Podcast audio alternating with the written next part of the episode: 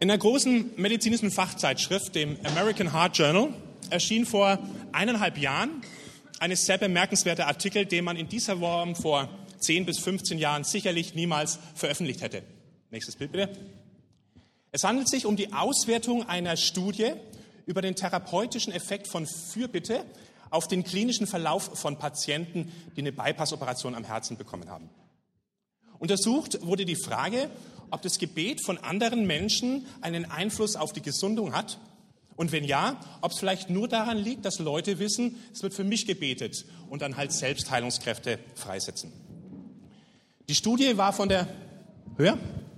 Die Studie war von der Methode her hieb- und stichfest, sonst wäre sie niemals in diesem renommierten Journal erschienen. Und die Autoren kamen zu folgenden zwei Schlussfolgerungen. Einmal, Fürbitte an sich genommen hat keinerlei Auswirkungen auf den komplikationslosen Verlauf und die Erholung von Herzoperationen. Aber wenn Patienten wussten, dass für sie gebetet wird, dann war die Wahrscheinlichkeit sogar höher, dass Komplikationen danach auftraten. Jemand, der ganz andere Art von Untersuchungen in so Fachzeitschriften gewohnt ist, mag erstaunt sein, dass so eine Fragestellung, hilft Gebet von anderen dabei, wieder gesund zu werden, überhaupt seinen Weg dort hineinfindet. Und mittlerweile, und da hat sich in den vergangenen Jahren einiges geändert, findet man eine ganze Reihe an Untersuchungen, die sich genau mit dieser Frage auseinandergesetzt haben. Wenn man in der größten medizinischen Literaturdatenbank die englischen Suchbegriffe Fürbitte und Heilung eingibt, dann finden sich dort allein aus den letzten Jahren 193 Veröffentlichungen dazu. Wenn man bei Google auf Englisch eingibt Medizin, Heilung und Fürbitte, dann bekommt man, kommt man ungefähr 85.000 Treffer. Gebet und körperliche Heilung sind also nicht mehr nur so Randbereiche, denen man als Interesse von so weltfremden und letztlich hilflosen Spinnern abtun kann, sondern die sind tatsächlich in den Mittelpunkt von Interesse gerutscht und es gibt eben ernstzunehmende Fragestellungen mittlerweile für klinische Untersuchungen. Dieser Umstand ist sicherlich damit zurückzuführen, dass Menschen in den letzten Jahren viel stärkeres Bewusstsein dafür bekommen haben, dass spirituelle Fragestellungen zum Leben wichtig sind und äh, dass die Grenze zwischen dem, was rein Fakten sind und dem, was man rein persönlich sehen kann, zu verschwinden beginnen. Man ahnt, dass man die Welt eben nicht mehr so sauber in Jenseits und Diesseits einteilen kann und die Grenze so Bestand hat. Und das macht auch vor der Wissenschaft nicht halt. In der Vorbereitung auf die Predigt las ich eine Studie von der Harvard Medical School, in der mehrere tausend Patienten zu ihrem Umgang mit Krankheiten befragt wurden und man wollte halt wissen, welche alternativen Heilmethoden wendest du an äh, parallel zur Schulmedizin. Und eines der Ergebnisse war, dass jeder Dritte im Rahmen seiner Erkrank Erkrankung das Beten anfängt. 70 Prozent davon sagen, das Beten hilft. Und als Fazit gibt die Autorin zu bedenken, dass genauso wie Akupunktur, Massage, Homöopathie, pflanzliche Heilmittel mit traditioneller Medizin verknüpft werden können, auch das Gebet eigentlich ein sehr wirkungsvolles Mittel ist und man sollte sich als Arzt überlegen, äh, ob man das nicht den Patienten empfiehlt.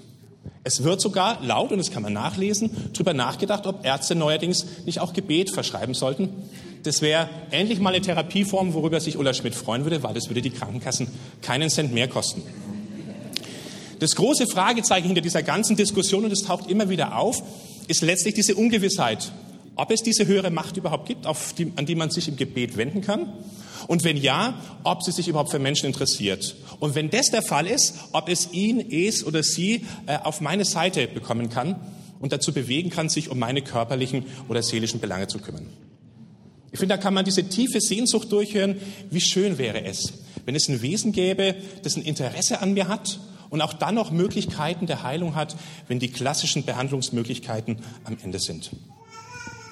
Für uns Christen ist zumindest ein Teil, nämlich der erste Teil dieser Frage, kein Rätsel mehr. Für uns hat Gott ein Gesicht bekommen, nämlich das von dem Menschen Jesus, der wie einer von uns unter uns gelebt hat und von dem wir bis heute sehen können, wie Gott ist.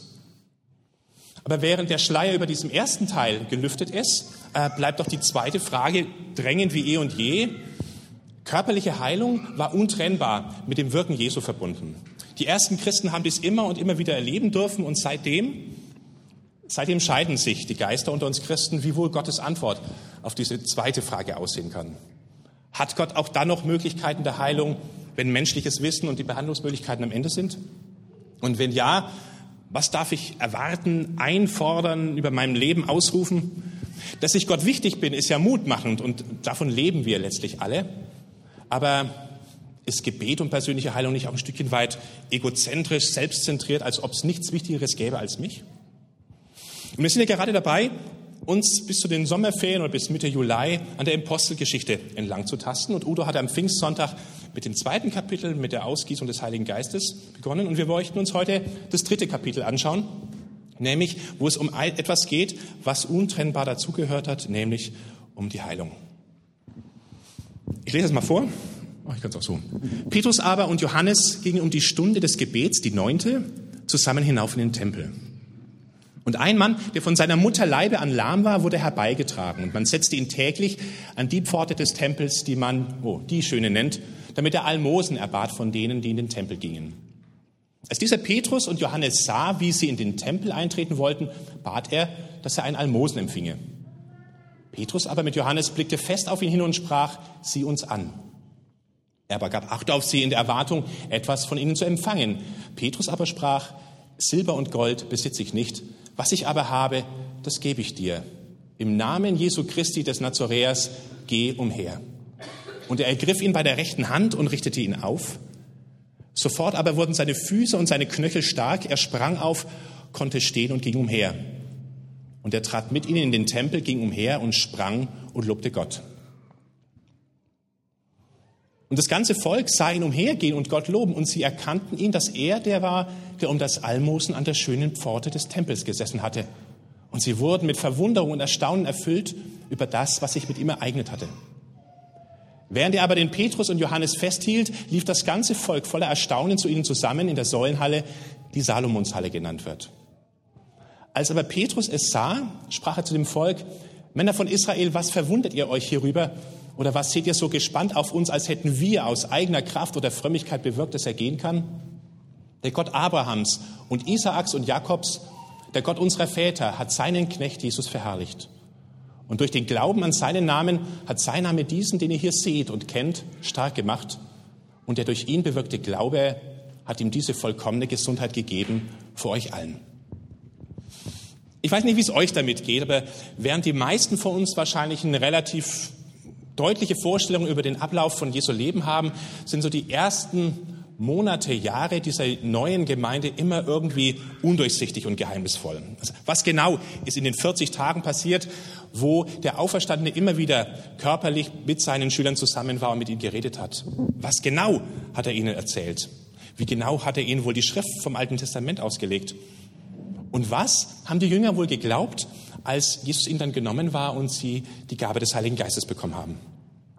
Leider werden wir da von der Apostelgeschichte ziemlich im Dunkeln gelassen. Manches ist sehr ausführlich erzählt und manche Zeitabschnitte sind wie in einem Zeitraffer nur in zwei, drei Sätzen so hingeschrieben. Und eine Vorstellung, der man immer wieder begegnet, ist die einer radikalen Kehrtwende, also die sich bei den Jüngern nach Ostern oder nach Pfingsten vollzogen haben. Also die Kehrtwende, bisher waren sie Juden und dann wurden sie Christen. Und interessanterweise immer genauso wie die entsprechende Denomination oder Gemeinde, in der man sich gerade befindet. Erst hielten sie die Gesetze, gingen zum Tempel, opferten und dann von einem Moment auf den anderen warfen sie alles über den Haufen, weil sie erkannt hatten, wie grundverkehrt es ist. Ganz am Anfang lebte die Gemeinde den idealen christlichen Glauben und das vorbildliche christliche Leben und seitdem ist es eigentlich nur noch verwässert und den Bach runtergegangen. Unser Text hier und auch die ersten Kapitel der Apostelgeschichte zeigen, dass die Wirklichkeit so nicht war. Es wird erzählt, dass sie täglich im Tempel einmütig beisammen war und dann in den Häusern Gemeinschaft hatten. Und hier begegnen wir dem Petrus in Johannes nachmittags um vier auf dem Weg in den Tempel. Und die neunte Stunde wurde bis zur Zerstörung des Tempels durch die Römer jeden Abend Opfer dargebracht und gebetet. Also, was Petrus und Johannes machen, ist wie alle fromme Juden nach der Auferstehung, nach der Ausgießung des Heiligen Geistes Gott im Tempel anzubeten. Und das Spannende daran ist jetzt, dass die Auferstehung und Pfingsten für sie nicht im Widerspruch zu dem Leben Heiligen Geist stand und zu diesen Handlungen, die sie jetzt machen, sondern im Gegenteil das Gefühl hatten, das ist der Kern dessen, worauf die ganze Geschichte hinauslief. Was Petrus in der Rede, die äh, jetzt nach dem kam, was wir jetzt gelesen haben, an das Volk erwähnt, und das könnt ihr zu Hause nochmal nachlesen, ist dieser zentrale Gedanke, ähm, mit dem, was durch das Kreuz und durch die Auferstehung geschehen ist, hat Gott sein Versprechen eingelöst. Endlich hat er sein Volk zu dem gemacht, was er immer schon wollte, nämlich zum Segen für die ganze Welt. Also wenn man so will, ist Pfingsten nicht ein radikaler Einschnitt, sondern eher wie so eine Geburtsstunde von was Neuem. Und ich glaube, Geburtsstunde passt eher, weil das, was da begann, ist mehr noch wie so ein Baby, so eine ganz undeutliche Anzeichnung dessen, wie die Erwachsenengestalt aussehen könnte. Und auch die Erwachsenengestalt ist so vielfältig, hat sich immer wieder geändert und ändert sich auch heute noch.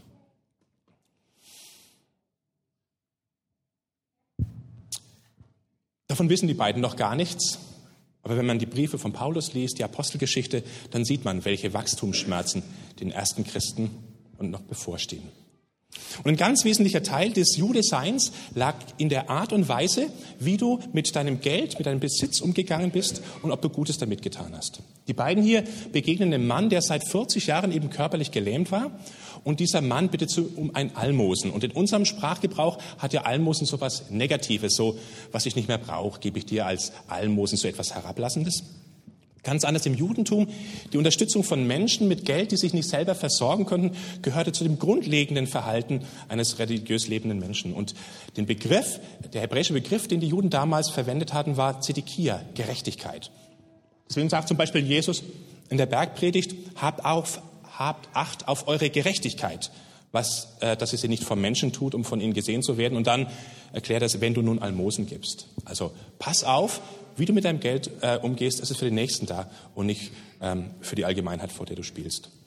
Ein anderer Jude, so 200 Jahre nach Jesus, Rabbiner hat, um noch mehr verdeutlichen, was das für eine Bedeutung hatte, hat gesagt, drei Handlungen sind in der Lage, ein hartes Urteil der Strafe vom Himmel aufzuheben. Einmal nämlich, dass du betest, die Gerechtigkeit, also das Geben von Almosen und die persönliche Umkehr. So einen hohen Stellenwert hatte der Umgang mit Geld und die Tatsache, dass ich es nicht für mich behalten habe, sondern anderen gegeben habe. Aber an dem Umstand, dass jemand körperbehindert war, konnten auch Almosen nichts ändern. Sie konnten die Symptome lindern, aber eben nicht die Ursache behalten. Und der besondere Makel an dem Gelähmtsein war eben, ähm, dass körperlich Versehrte nicht in den Tempel durften. Gott, so war die Meinung, duldet nur Fehlerloses in seiner Nähe.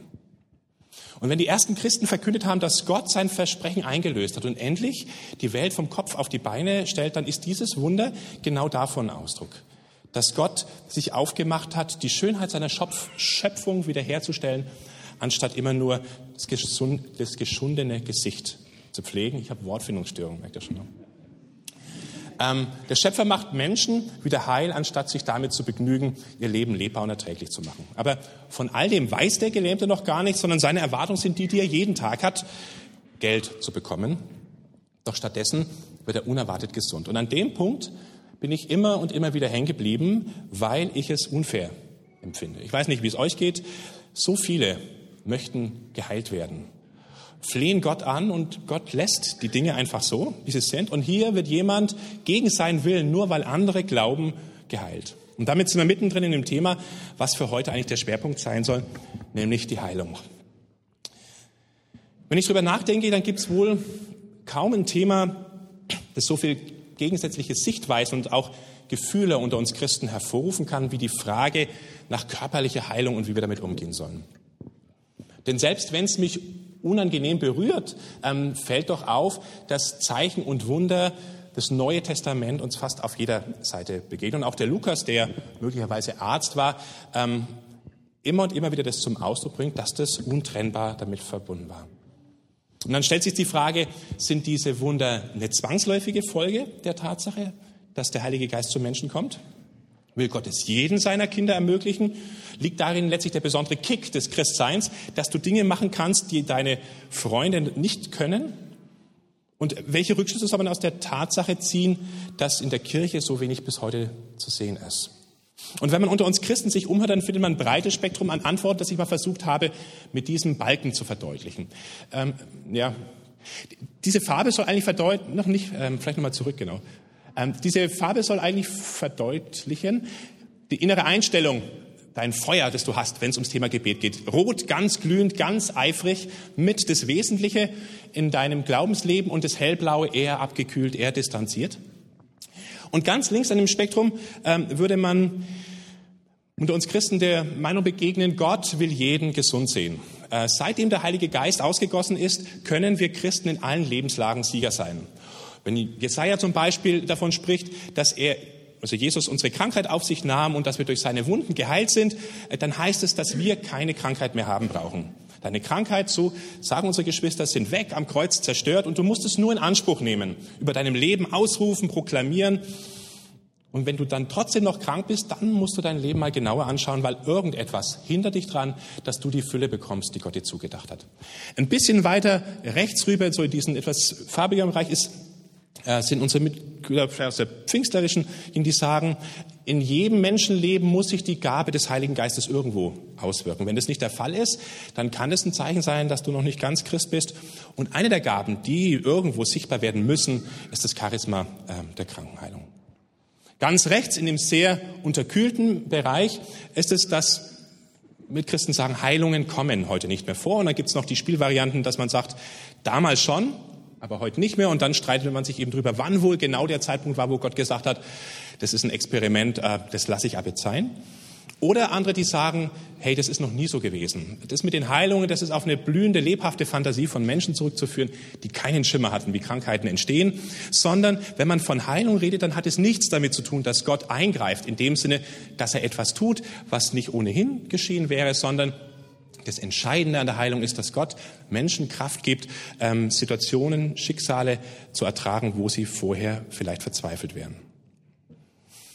Ich denke, beide Seiten können uns was ganz, ganz Wesentliches lernen. Die Geschwister auf der linken Seite können uns lernen, ähm, dass wir Gott nicht klein machen sollen. Also die Erinnerung, dass wenn wir Gott auf unsere Möglichkeiten, auf unsere Vorstellung begrenzen, das, was wir machbar meinen, dann reden wir schon nicht mehr von dem Gott, den Jesus sichtbar verkörpert hat. Ähm, wenn Gott in der Tat sein Versprechen eingelöst hat, dass er uns seinen Geist schenkt und dass das eine Wirklichkeit ist, mit der wir leben können, dann wird unser Leben anders aussehen als von Menschen, die ihn nicht kennen. So diese Art Gotteshaftung wäre quasi die Botschaft, die auf der linken Seite zu hören wäre. Gott will und kann Menschen gesund machen. Rechts höre ich dieses Anliegen raus, dass man aus der Erwartung auf Heilung und aus ein paar Bibelstellen sehr schnell eine ganz unbarmherzige Last schnüren kann, die man anderen auferlegt und ihnen vermittelt, das liegt an dir, an deinem Glauben, deinem Geist erfüllt sein, ob es geht oder nicht. Bei anderen klappt es doch auch und ist problemlos. Und dann landet man auch unter Umständen sehr schnell dabei, dass sich mein Glaube nur noch um mich, um meine Befindlichkeit und um mein Gesundsein dreht und ich die anderen aus den Augen nehme. Auf der rechten Seite vertreten also unsere Mitchristen das Anliegen, nicht fromm abzuheben, wenn man so will, die Bodenhaftung. Und ich persönlich finde, dass diese, dieser Farbverlauf ganz entscheidend ist, weil es zeigt, dass es immer ein Übergang ist. Johannes hat von so einer Spannung geredet, die wir nicht auflösen können. Und je nachdem, wo einer von uns steht, braucht er vielleicht Ermunterung von der genau anderen Seite, um wieder zu einem ganz heitlicheren Bild zurückzufinden. Aber wie ist jetzt diese Heilung von dem Gelähmten einzuordnen? Ist es jetzt einfach ein wahlloser Akt gewesen, weil der Petrus gut drauf war? Äh, ist es einfach freundlich oder steckt da eine größere Geschichte dahinter? Und mit genau der Verwunderung wird der Petrus konfrontiert und er beantwortet sie folgendermaßen. Er sagt, der Gott Abrahams und Isaaks und Jakobs, der Gott unserer Väter hat seinen Knecht verherrlicht, den ihr überliefert habt. Und um zu verstehen, wie so ein Satz in den Ohren seiner Zuhörer geklungen haben müssen, muss man ein klein wenig ausholen. Nämlich, dass die Schulbildung bis zum 13. Lebensjahr bei den Juden hauptsächlich aus dem Auswendiglernen der schriftlichen und der mündlichen Torah bestand. Ähnlich wie es heute noch die Koranschulen gab. Das heißt, ähm, im Alter unserer Konfirmanden konnten die, äh, wenn nicht wörtlich, so doch sinngemäß das gesamte Alte Testament auswendig. Das heißt, wenn du etwas gehört hast, hat in einem Satz unwahrscheinlich viel mitgeschwungen, ähm, was so auf den ersten Anschein vielleicht gar nicht da war. Das will ich mal mit einem kurzen Experiment machen. Und zwar äh, gebe ich euch jetzt die Erlaubnis, ganz spontan und ohne nachzudenken, weil das ist spontan, ähm, reinzurufen, was euch durch den ähm, Kopf geht, wenn ich jetzt folgenden Satz sage. Also ihr müsst es gleich laut rausrufen. Der Satz lautet, die spinnen die Römer. Welche Bilder? Helme. Was? Erdbeeren. Massenschlachten. Männer mit schicker Bartfrisur. Modische Querstreifen auf der Hose. Wenn, was? Zaubertrank. Wenn jemand diese Antwort, also wir sehen schon, wir haben eine ganz andere Bildung genossen in den ersten Jahren. Wenn man, wenn man diese Begriffe hört ne, und die ganze Geschichte nicht kennt, macht es überhaupt keinen Sinn, was die Spinnen, die Römer mit diesen Aussagen zu tun haben müssen. Und genauso schwingt in diesem Satz der Gott Abrahams, Isaac und Jakobs ganz, ganz viel mit. Wenn von Abraham die Rede ist, ähm, dann war das gleichbedeutend mit Erwählung und mit dem Versprechen, ähm, auf das Juden gehofft haben, dass in irgendeinem Nachkommen Gott die ganze Welt segnen wird. Wenn ein Jude die Formulierung gehört hat, Gott Abrahams, Isaaks und Jakobs, dann war da schlagartig die Szene da, wo Gott dem Mose am brennenden Dornbusch begegnet ist, weil das genau dieser Satz war. Und wenn Sie an Mose gedacht haben, dann war die ganze Geschichte vor Augen, wo Gott sie aus der Sklaverei befreit hat. Und Sie wussten, Gott befreit vor zerstörerischen Mächten, weil er liebt. Irgendwo habe ich mal gehört, God is in the liberation business. Fand ich. Und äh, bei dem Ausdruck Knecht, Jesus verherrlicht, ist es genau die gleichen Worte, die in Jesaja 53 verwendet werden, wo von dem leidenden Gottesknecht die Rede ist, den Gott mal über die ganze Welt erheben wird. Also was Petrus hier seinen Mitjuden erzählt, ist, dass die Heilung, die gerade geschehen ist, nicht rausgelöst werden kann aus diesem großen Zusammenhang, dass sie etwas zu tun hat mit der Zusage Gottes, die Dinge wieder heil zu machen. Und wenn ich das so sage, ich weiß nicht, wie es euch geht, äh, dann hört sich das doch sehr theologisch an. Und also ich persönlich habe nur wenige Sternstunden, wo ich wie so ein großer Theologe denke und handle. Die meiste Zeit meines Lebens als Christ verbringe ich in so äh, den Niederungen meiner Merkwürdigkeiten, wo ich Dinge tue, wo sich auch andere denken, ähm, das ist mehr als seltsam. Und das geht auch in meinem Umgang mit Heilung. Also nochmal eure Aufmerksamkeit, eure Ehrlichkeit gefragt. Ähm, wer von euch kennt aus seinem Leben den ähm, Streichholzschachtel oder Büroklammer Glaubenstest? Okay, einer. Ah, okay, ähm, ich kann ja mal fragen, ob es das gleiche ist, was Sie meinen. Ähm, glaube, wie ein Senf Senfkorn Berge versetzen, versuch's mit einer Büroklammer, dann kannst du ermessen. Ah, willkommen, willkommen im Club. Also, wenn ihr mitbekommen hat, als ich du hast wahrscheinlich auch so 15, 16 gewesen sein, die Stelle von Jesus gelesen hat, wo er gesagt hat, wer Glaube wie ein Senfkorn hat, der kann Berge versetzen, weiß ich noch, wie ich runter in die Küche gegangen bin, aus der Schublade so eine Schachtel Streichhölzer genommen habe, ein bisschen kleiner als die, mich ins Zimmer gesetzt habe und vorsichtshalber die Tür zugemacht habe für den Fall, ähm, dass es klappt und meine Eltern reinkommen und das Ding da schweben sehen. Ähm, und dann mir hat, das nimmst du jetzt in Anspruch. Und ich weiß nicht mehr, ob ich angefleht, das Ding angeschrien, befohlen habe. Jedenfalls, es blieb da, ähm, wo es die ganze Zeit lag. Also jetzt nochmal Hand hoch. Wer weiß, wovon ich rede? Also, wir sind eine ganz, ganz normale Gemeinde, kann man hier dran sehen. Ne? Und der Trick, der nie funktioniert hat und woran ich da immer gescheitert bin, war, dass ich in mir eine psychische Gewissheit erzeugen wollte, also mir das quasi nur lange genug einzureden und das habe ich mit Glauben gleichgesetzt. Äh, und wenn wir ehrlich sind, entdeckt wahrscheinlich jeder von uns ähm, Teile dieser religiösen Allmachtsfantasien bei sich. Also was Besonderes zu sein, sich aus der Masse herauszuheben, dadurch, dass die Welt mir gehört und ich mit Gottes Hilfe die Naturgesetze außer Kraft setze.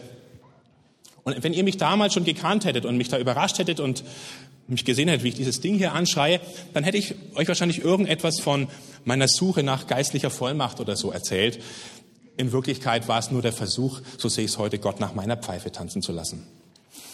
Aber ich bin an diesem Bild mit der Streichholzschachtel sehr lange hängen geblieben, weil mir bewusst geworden ist, dass mein Zugang zum Gebet für andere, zur Fürbitte, eigentlich genau meinem Umgang mit Streichholzschachteln und Büroklammern ähnelt. Also jemand erzählt mir etwas von einer Erkrankung oder ich spüre eine Erkrankung bei mir und dann sehe ich schon wieder diese Streichholzschachtel vor mir, die ich schweben lassen will. Und eigentlich genauso wie damals will ich nur mit meinem Gebet anfangen, wenn ich die Gewissheit habe, ähm, dass es auch funktioniert. Bei mir vielleicht weniger, sieht ja niemand anders, aber bei anderen will ich eigentlich nicht dumm dastehen. Und notfalls versuche ich, während ich bete, gleichzeitig mich irgendwie in diese Gewissheit hineinzusteigern, damit es dann auch geht. Das ist der eine etwas merkwürdige Beweggrund, aber ich kenne auch noch andere Beweggründe aus meinem Leben und das ist erlebtes Leid. Ein Gedächtnis ist mir aus meiner Anfangszeit äh, noch sehr stark im Gedächtnis haften geblieben. Teil meines Berufes ist, ähm, dass man zu Menschen gerufen wird, denen es sehr schnell oder die sehr schnell lebensgefährlich erkrankt oder verletzt sind. Und ich war da noch nicht lange dabei, da wurden wir zu einer jungen Frau gerufen, die von ihrem Lebensgefährten ähm, im Schlafzimmer aufgefunden war und stellte sich heraus, dass diese Frau bereits klinisch tot war. Und während wir mit dem Versuch begannen, sie wieder zu beleben, äh, steht plötzlich ihre Schwester in die Tür und äh, schreit mit tränenverschmiertem Gesicht, und was ist mit den Kindern? Und es stellt sich heraus, dass nur durch eine dünne Wand getrennt im Nebenzimmer drei Kinder schlafen. Dreiviertel Jahr alt, zwei Jahre alt und drei Jahre alt. Und in dem Moment hat mich diese Vorstellung wie eine Welle überflutet. Ähm, da bringt eine Mutter abends ihre drei Kinder ins Bett, kuschelt noch mit ihnen, gibt ihnen eine gute Nachtgeschichte. Und anstatt dass diese Kinder am nächsten Morgen liebevoll geweckt werden, kommt jemand zu ihnen und sagt ihnen, du wirst deine Mama in diesem Leben nicht mehr wiedersehen. Und ich kann mich noch sehen, wie ich vor dieser, dieser Frau stand und in Gedanken das immer und immer wieder gesagt habe, was Jesus zu der Tochter des Jairus gesagt hat, Talita Kumi. Talita Kumi, Mädchen, steh auf. Aber die Frau blieb tot, die Streichholzschachtel hat nicht getan, was ich wollte und die Kinder haben ihre Mutter verloren. Und ich denke, das kennt ihr alles. Das sind so Situationen, da möchte man Gott am liebsten am Kragen packen, ihn rütteln und anschreien und sagen, tu was, reagier, wenn wir dir am Herzen liegen und wir ernten Schweigen. Und es ist mir schwer gefallen, mit dieser mit dieser Spannung klarzukommen. Und so in der Vorbereitung war ich so auf der Suche nach so einem allgemeingültigen Prinzip, ähm, verstehen zu können, warum einer geheilt wird in der Geschichte, der nicht darum gebeten hat und so viele leer ausgehen, die so gerne wollen. Bis mir gedämmert ist, dass wahrscheinlich genau diese Suche nach dem allgemeinen Prinzip der Weg ist, der zum Scheitern ähm, verurteilt ist. Und ein paar Gedanken noch dazu, die vielleicht für den einen oder anderen von euch für Hilfe sein können. Im Nachdenken über diese Heilung ist für mich der Satz, Petrus aber blickte ihn mit Johannes zusammen fest an und sagte, schau uns an, zum Schlüssel geworden. Kommentatoren rätseln, warum das der Lukas so ausdrücklich erwähnt. Und ich persönlich glaube, dass die beiden ohne Vorahnung zu dem äh, Gottesdienst im Tempel waren, ohne das Vorhaben, jetzt irgendwas Cooles zu drehen. Und äh, es ist ein Weg, den sind sie schon so oft gegangen, an Menschen vorbei, die sie schon lange kennen. Und ich stelle mir vor, dass der Petrus plötzlich ähm, diese leise Stimme des Heiligen Geistes hört, die ihn innerlich anstupst und sagt, halt, schau mal da drüben an der Mauer, den Mann, den die dorthin legen. Und Petrus sagt, ja, was ist mit dem?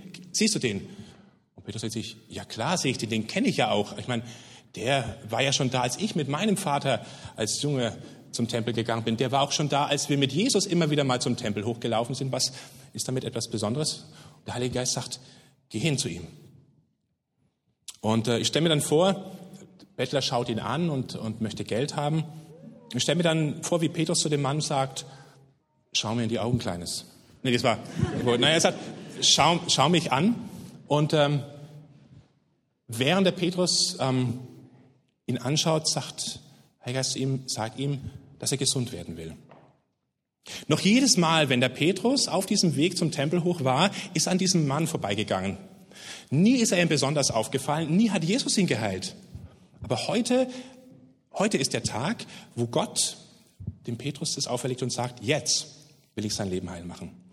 Und kurz nach der Heilung weist der Petrus auch wirklich auf die Tatsache hin, dass diese Heilung weder in Fähigkeiten zugrunde liegt, die er hat, noch eine besondere Frömmigkeit, sondern dass Gott es in diesem Moment wollte. Und ich denke, der Petrus wusste es, weil er ein klein wenig gelernt hat, auf diese Stimme Gottes zu hören.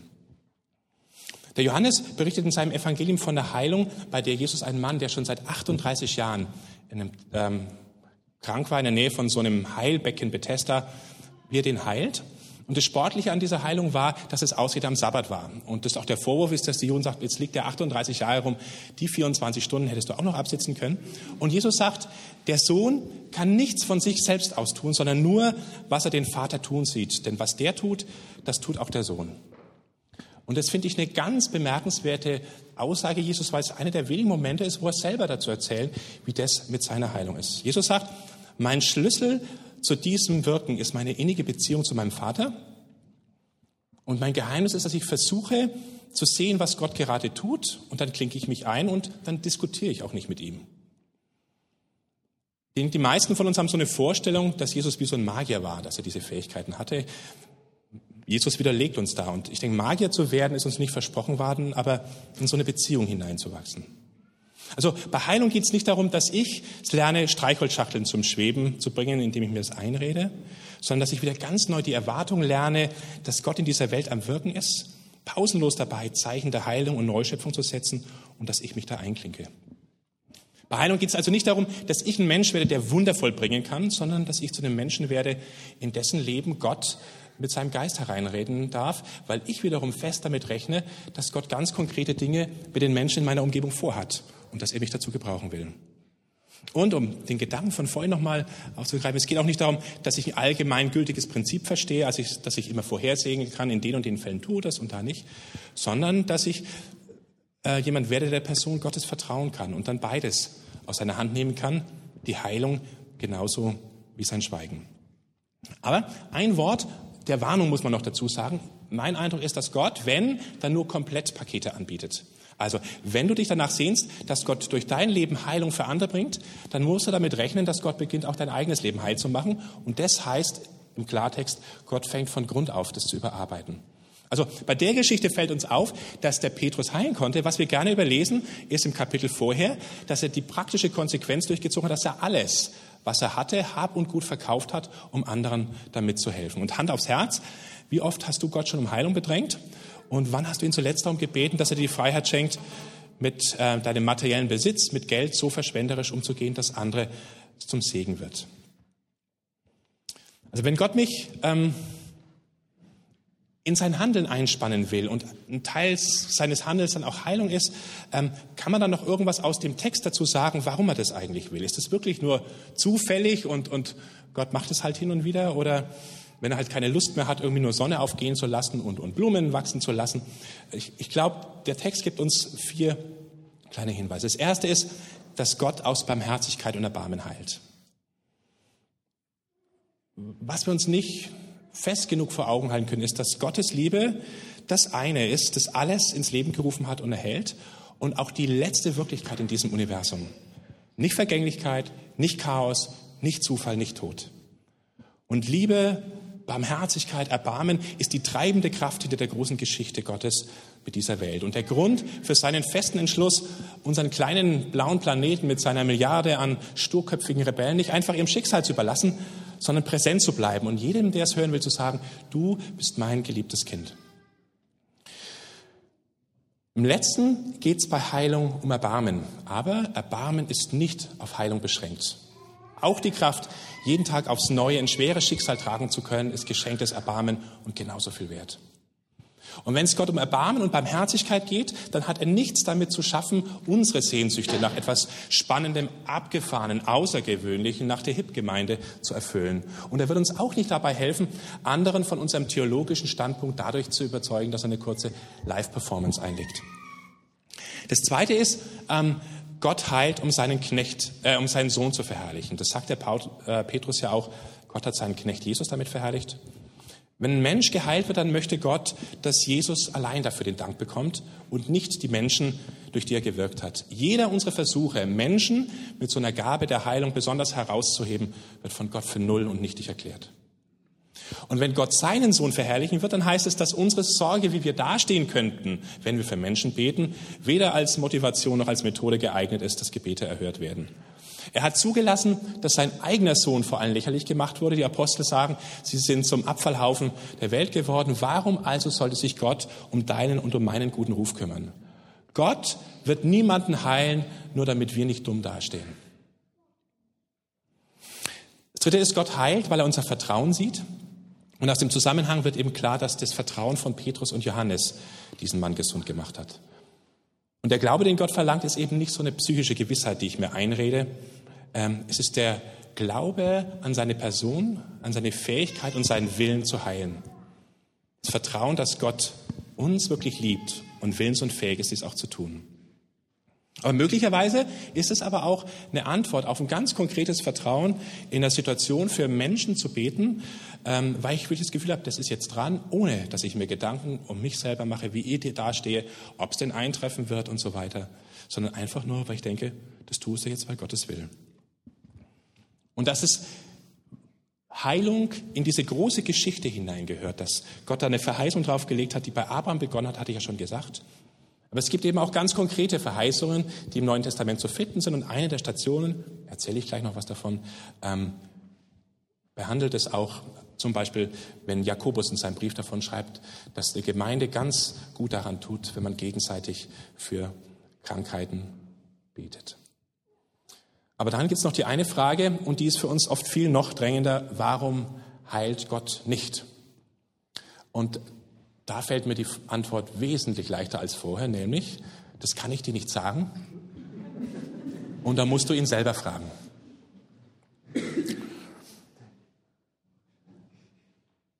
Wie gehen wir als Gemeinde, als Einzelne damit um? Also, wir kommen ja aus ganz verschiedenen Traditionen, was so der Umgang und die Erwartungen an Gott oder an Heilung liegt. Ich denke, was wir ganz neu wieder entdecken sollten, ist Gebet für Kranke selbstverständlich werden zu lassen. In den eigenen Familien, in den Freundschaften, aber auch unter Bekannten, unter Arbeitskollegen, die uns etwas erzählen, ähm, zu wissen, das ist Teil dieser Wirklichkeit, wo Gott der Herr ist. Und ich sage, ich bete auch einfach mal für dich.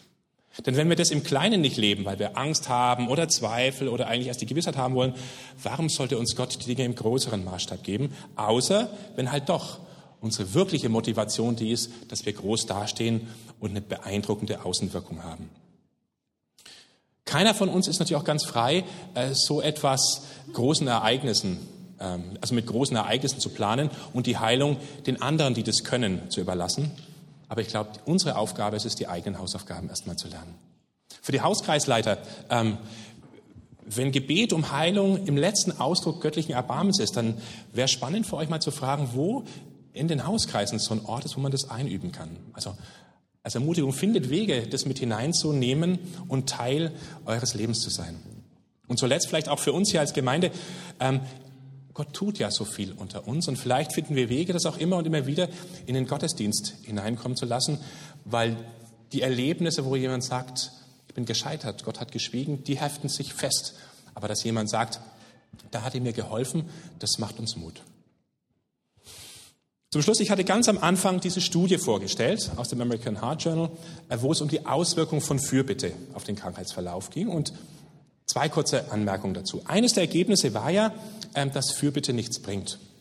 Und ich glaube, im Lichte dessen, ähm, was wir jetzt gerade gehört haben, macht es absolut Sinn, weil ähm, Gott sich nicht als eine Variable unter vielen, als ein Untersuchungsobjekt in dem Versuchsaufbau erfassen lässt, sondern Gott ist souverän. Und wenn er heilt, das ist immer im Rahmen einer persönlichen Zuwendung.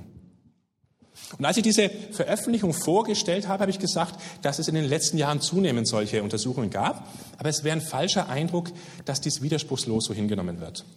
Es kommt von allen Seiten von Wissenschaftlern und von Philosophen scharfe Kritik an diesem Vorgehen, dass man also die objektiven Fakten und den persönlichen Glaube so miteinander vermischt. Und einen Einwand möchte ich noch mal zum Schluss vorlesen, weil er ohne es zu wollen, diese Spannung beschreibt, äh, die auch wahrscheinlich wir empfinden, wenn wir Gott um Dinge für unser Leben bitten. Und andererseits auch mal dieses große Wunder vor Augen hält, dass Gott uns zugesagt hat, sich in der Tat zu kümmern. Hier schreibt ein Wissenschaftler als Antwort auf diese ähm, Veröffentlichung, die ich euch vorgestellt hatte. Und hier liegt die unglaubliche Ironie in all den genannten Experimenten, die Fürbitte untersuchen. Jedes von ihnen hat so banale Hinweise gesucht, die man für einen Placebo-Effekt, also Placebo banal ist, du gibst Menschen eine Tablette ohne Wirkstoff und die werden trotzdem gesund, weil sie glauben, dass es hilft. Für Placebo-Effekt oder einfach Zufall halten können, von einer angenommenen Macht von schier unglaublicher Größe. Eine Macht, so nehmen diese Leute an, die die Quelle einer erstaunlichen Schöpfung von hunderten Milliarden Galaxien ist, die sich aus hunderten von Trillionen von Sternen zusammensetzen wo es ganz außergewöhnliche Phänomene gibt und schwarze Löcher mit einer unglaublichen Schwerkraft und einer Dichte, die alles vernichten kann. Und all diese tanzen mit schier unglaublicher Genauigkeit in geradezu bemerkenswerten elliptischen Umlaufbahnen über eine zeitliche und räumliche Entfernung von 14 Milliarden Lichtjahren. Wir reden hier von einer Macht, die unser erstaunlich komplexes Molekularsystem erfunden hat, das sich wiederum auf unglaublich gut abgestimmte Weise aus noch kleineren Teilchen zusammensetzt die sich alle nach den Gesetzen der Schwerkraft richten und nach anderen wenig verstandenen Kräften, die den Atomkern zusammenhalten, während Schwärme von Elektronen ihre Balance um einen verblüffend dichten Kern herum aufrechthalten. Und das alles ähnelt so unglaublich einer Miniaturausgabe der Galaxien. Und dann suchen Forscher den Hinweis auf so eine atemberaubende Größe in so banalen Dingen wie dem Blutdruck von Patienten, die am Herzen operiert wurden und für die gebetet wurde oder auch nicht. Das ist so, als ob man einen Komponisten von der quadrillionenfachen musikalischen Begabung eines Ludwig van Beethoven bitten würde, seine Fähigkeiten dadurch unter Beweis zu stellen, dass er die Noten zu alle meine Entchen aufs Papier bringt.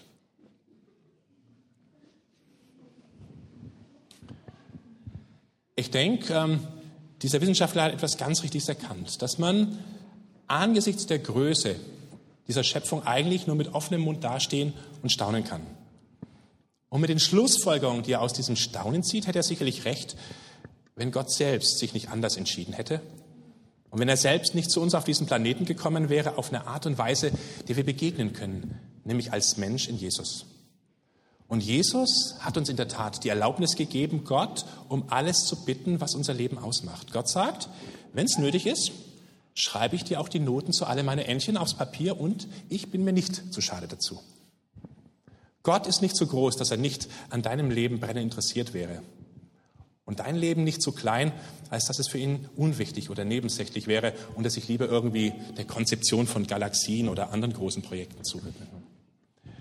Gottes Liebe ist die letzte Wirklichkeit in diesem Universum und unsere Menschheit ist von Anfang bis Ende sein Projekt, in das er sich aus für uns nicht nachvollziehbaren Gründen Hals über Kopf verliebt hat.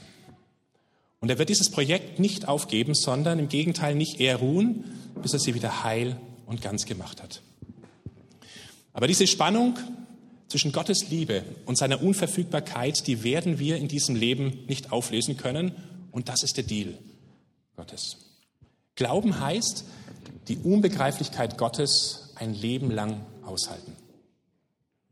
Aber mit dieser Aufgabe hat er dich nicht allein gelassen, sondern er hat dir seinen Heiligen Geist gegeben, der, wenn du es möchtest, dir Gottes Wesen mehr und mehr erschließt, damit du seiner Liebe ganz und gar vertrauen kannst der dir beibringen wird, die Welt mit genau diesen barmherzigen und liebevollen Augen des Vaters zu sehen und der dich zu einer Person machen wird, durch den Gott seine Heilung in dein Leben und zu deinen Freunden bringt, auf welche Weise auch immer.